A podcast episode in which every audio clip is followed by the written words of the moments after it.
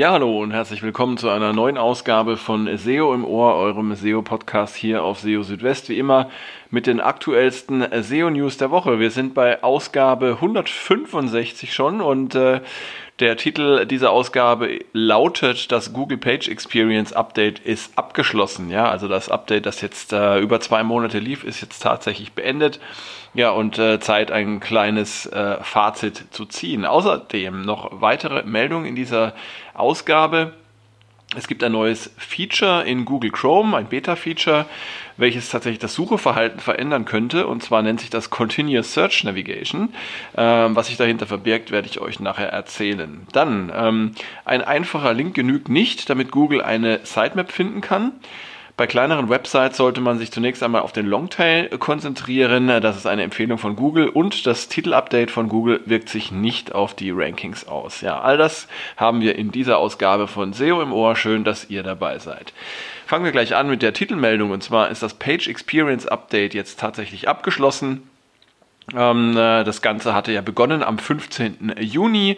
Das Page Experience Update ähm, bringt mehrere Änderungen mit sich. Zum einen sind die Core Web Vitals, also die ähm, drei Kennzahlen, die Google als besonders wichtig für die Page Experience erachtet, äh, zum Ranking-Faktor in der mobilen Suche geworden. Und zum anderen äh, ist äh, die Verwendung von AMP oder AMP für das Erscheinen in äh, den Top Stories bzw. Schlagzeilen der mobilen Suche als Bedingung weggefallen. Das heißt, da können jetzt auch nicht AMP-Seiten erscheinen. Und ähm, ja, besonders interessant ist natürlich die Frage, was hat es denn jetzt gebracht, das Page Experience Update? Gab es große Veränderungen auf den Suchergebnisseiten? Und äh, ja, zunächst muss man sagen, die isolierte Betrachtung der Auswirkungen des Page Experience Updates ist ein bisschen schwierig, weil es gerade in dem Zeitraum in den letzten Monaten sehr viele Updates gab. Es gab äh, zwei Core-Updates im Juni und Juli. Es gab ein Web-Spam äh, äh. Äh, dann gab es noch äh, es gab sogar zwei Web-Spam-Updates, dann gab es noch ein Link-Spam-Update und ja, natürlich auch noch die ganzen Updates, die Google sowieso immer durchführt, ohne sie offiziell zu bestätigen. Aber was ich jetzt ähm, selbst gesehen habe auf ähm, den Websites, die ich selber betreue und auch was ich gehört habe von anderen, ähm, das ist, dass die, ja, die Auswirkungen der Rankings des Page, äh, äh, des Page Experience Updates doch sehr gering sind und ähm, das äh, ist auch zu erwarten gewesen, denn Google hatte ja schon im Vorfeld erklärt, dass die äh, Gewichtung der Page Experience im Vergleich zu anderen Kriterien, wie zum Beispiel der inhaltlichen Relevanz, doch eher äh, nachgelagert sein soll. Äh, nichtsdestotrotz kann es natürlich im einen oder anderen Fall den Ausschlag geben, ob jetzt die Page Experience einer Seite besser oder schlechter ist, gerade dann, wenn eben alle anderen Kriterien recht nah beieinander liegen. Aber ja, großartige Veränderungen hat es also zumindest mal aus meiner Perspektive nicht gegeben. Und von daher ja, können wir das ganze Thema jetzt, denke ich, auch erstmal abhaken. Spannend wird es dann vielleicht, wenn äh, Google sich dazu entscheiden sollte, die äh, Page Experience ja aufzuwerten als Ranking-Faktor oder wenn es Änderungen gibt an den Core Web Vitals, weil die Kennzahlen, die jetzt gerade als Core Web Vitals definiert sind, die können sich ja auch ändern. Google will das ja jährlich überprüfen und äh, dann kann es nochmal ähm, interessant werden. Aber fürs Erste denke ich mal, ähm, können wir das Thema mal so ein bisschen ähm, auf Wiedervorlage nehmen und äh, sagen, schön, dass das Update durch ist. Ähm, konzentrieren wir uns jetzt auf das, was kommt. Ja, ähm, dann eine andere äh, Neuerung von Google, die ich ja besonders spannend finde. Äh, die gibt es in äh, Google Chrome, im Chrome-Browser als Beta-Feature und zwar in der Chrome-Version für Android-Geräte. Dort verbirgt sich, wenn man ähm, in, den, ja, in den Features sucht, unter Chrome Doppelpunkt Doppelslash Flags ähm, die Funktion Continuous Search Navigation. Ja, und äh, die Continuous Search Navigation, die ist im Prinzip ein, ein Mittel, um ja mit einem Klick von einem Suchergebnis zum nächsten zu springen, ohne den Umweg über die Google Suchergebnisseite gehen zu müssen. Das funktioniert so, ihr sucht nach einem bestimmten Begriff, springt dann auf die äh, entsprechende Seite oder klickt ein Ergebnis an und auf der Landingpage oder auf der Seite, auf der ihr dann ähm, euch befindet, wird dann ähm, im Bereich unterhalb der Adresszeile eine Reihe von Tabs angezeigt. Und diese Tabs stehen eben für alternative Suchergebnisse.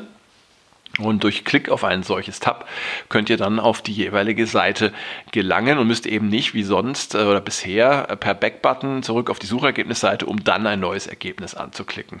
Funktioniert relativ äh, gut und einfach und ähm, ja, ist zunächst einmal aus äh, Sicht der Nutzerinnen und Nutzer bestimmt kein Nachteil, denn ja, wenn man mit einem Ergebnis nicht zufrieden ist, dann hat man da eben die Möglichkeit, schnell mal äh, sich andere Seiten anzuschauen.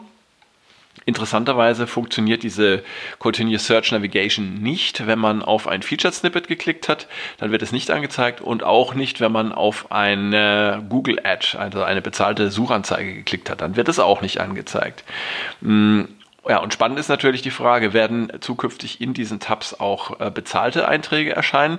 Immerhin ähm, ja, nimmt sich Google ja selbst so ein bisschen äh, äh, Klicks raus, weil man eben nicht mehr auf die Suchergebnisseite und damit auch nicht auf die, auf die Anzeigen äh, zurückspringt äh, oder auf die, äh, ja, auf die Suchergebnisseiten auf denen eben Anzeigen erscheinen. Damit sinkt die Klickanzahl auf Anzeigen tendenziell.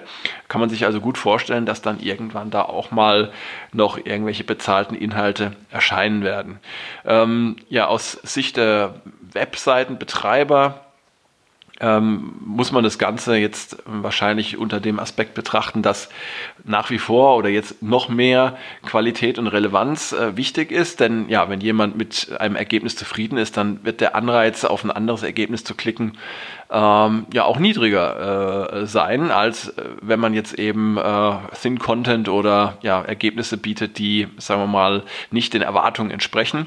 Und ähm, ja, von daher äh, steigt natürlich da ähm, die äh, Bedeutung der inhaltlichen Qualität und Relevanz. Und äh, ja, zu erwarten ist auch, dass eben durch dieses erleichterte Abwandern oder Abspringen von einem Suchergebnis dann tendenziell die Verweildauer auf den Seiten ein bisschen zurückgehen könnte. Aber das muss man dann mal beobachten, wenn das Ganze überhaupt äh, auf breiter Ebene eingeführt wird. Im Moment ist es wie gesagt ein Beta-Feature Beta und da kann man jetzt noch nicht so wahnsinnig viel dazu sagen. Ähm, zum Thema Sitemaps ähm, eine interessante Info, die es diese Woche gab. Und zwar ähm, genügt es nicht, eine XML-Sitemap einfach mit einem normalen Link ähm, an eine Website anzubinden. Dann äh, wird Google diese nicht nutzen, sondern man muss tatsächlich ähm, eine der äh, vorgeschriebenen Methoden verwenden, damit Google eine Sitemap erkennen und nutzen kann. Ähm, und ähm, diese beiden Methoden sind entweder eine Angabe, eine Nennung der Sitemap in der robots.txt-Datei ähm, und oder äh, das Einreichen der Sitemap per Google Search Console. Beides funktioniert. Ähm, aber Google prüft eben nicht äh, äh, zufällige Sitemap-URLs, äh, äh, um äh, gegebenenfalls eine Sitemap zu finden. Das hat John Müller jetzt per Twitter diese Woche äh, auf Anfrage geschrieben. Das heißt also immer darauf achten, wenn es eine Sitemap gibt, die dann auch ordnungsgemäß bei Google anzumelden. Ja, zu äh, oder für kleine und neue Websites gab es ähm, einen Tipp diese Woche, ähm, auch von äh, John Müller. Und zwar ja, ähm, hat er dazu geraten, sich äh, zunächst einmal auf Suchanfragen aus dem Longtail zu konzentrieren denn äh, auf diese Weise ist es einfacher möglich, langsam zu wachsen und zu erkennen, ob die Inhalte auch zu den äh, Besucherinnen und Besuchern passen. Gerade neue Websites haben es ja in den Suchergebnissen von Google schwer, erstmal gute Rankings zu erzielen. Und äh, das gilt vor allem äh, für Suchanfragen und Keywords aus dem sogenannten Shorthead. Das sind ähm, Suchanfragen, bei denen eine große Konkurrenz herrscht. Und äh, ja, das gilt auch für kleine Websites. Ähm, auch hier sind gute Rankings im Shorthead-Bereich oftmals nur schwierig zu bekommen. Und äh, deshalb ist es eben einfacher, mit, mit einer neuen oder auch mit einer kleinen Website zunächst einmal auf den Longtail abzuzielen. Da gibt es äh, entsprechend weniger Konkurrenz. Das sind Suchanfragen, die werden natürlich dann auch ein bisschen ähm, seltener gestellt, äh, weil sie auch spezieller sind. Und äh, ja, so kann man dann eben, wenn man zunächst einmal auf den Longtail geht, äh, versuchen da Sichtbarkeit aufzubauen und dort zu wachsen. Und man kann dann eben auch lernen, welche Inhalte gut funktionieren und äh, von den Besucherinnen und Besuchern angenommen werden. Ähm, wenn man dagegen gleich äh, auf den Shorthead zielt, ähm, dann kann es natürlich sein, dass man, dass man viel Arbeit erstmal aufbringt, ohne dann äh, gute Rankings zu erzielen und dann entsprechend auch keinen Gegenwert zu erhalten.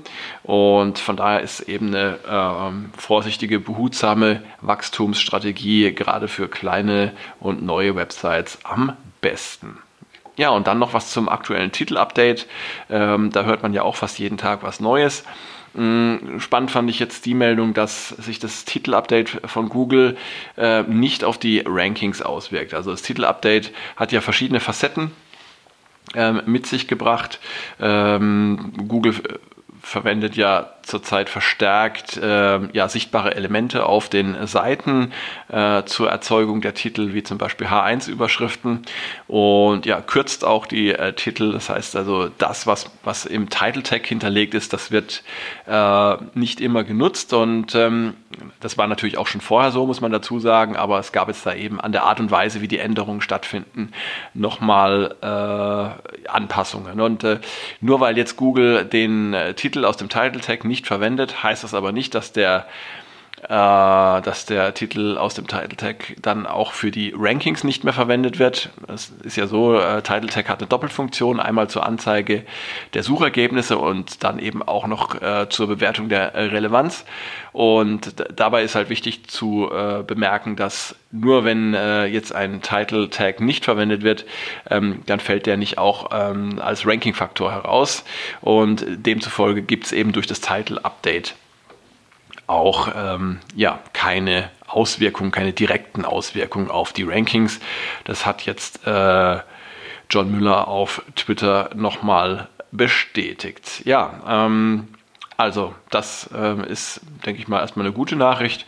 Und ähm, gerade was jetzt die Formulierung von Titeln angeht, da gilt nach wie vor das, was schon vorher gegolten hat. Versucht also möglichst treffend das ähm, ja, auszudrücken in dem Titel, was äh, die Besucherinnen und Besucher auf der jeweiligen äh, Seite erwartet, ohne zu viel zu versprechen und ja, ohne auch irgendwie Spam zu betreiben mit zu vielen Keywords. Ähm, dann ja, steigt natürlich auch die Chance, dass Google den Titel aus dem Title Tag verwendet. Ja, und schon sind wir wieder durch mit äh, SEO im Ohr. Ich freue mich, dass ihr eingeschaltet habt und dass ihr dabei gewesen seid. Schaltet auch gerne dann das nächste Mal wieder ein bei der nächsten Ausgabe. In der Zwischenzeit ähm, versorge ich euch auch auf SEO Südwest mit den aktuellsten SEO-News jeden Tag. Und ich würde mich sehr freuen, wenn ihr SEO im Ohr auch folgen würdet auf Spotify. Ähm, die entsprechenden Links zu Spotify und iTunes habe ich euch auch in den Show Notes hinterlegt. Und ja, wenn ihr Themenwünsche habt, Fragen habt, dann meldet euch gerne. Ja, bis dahin erstmal. Ciao, ciao, macht's gut, euer Christian.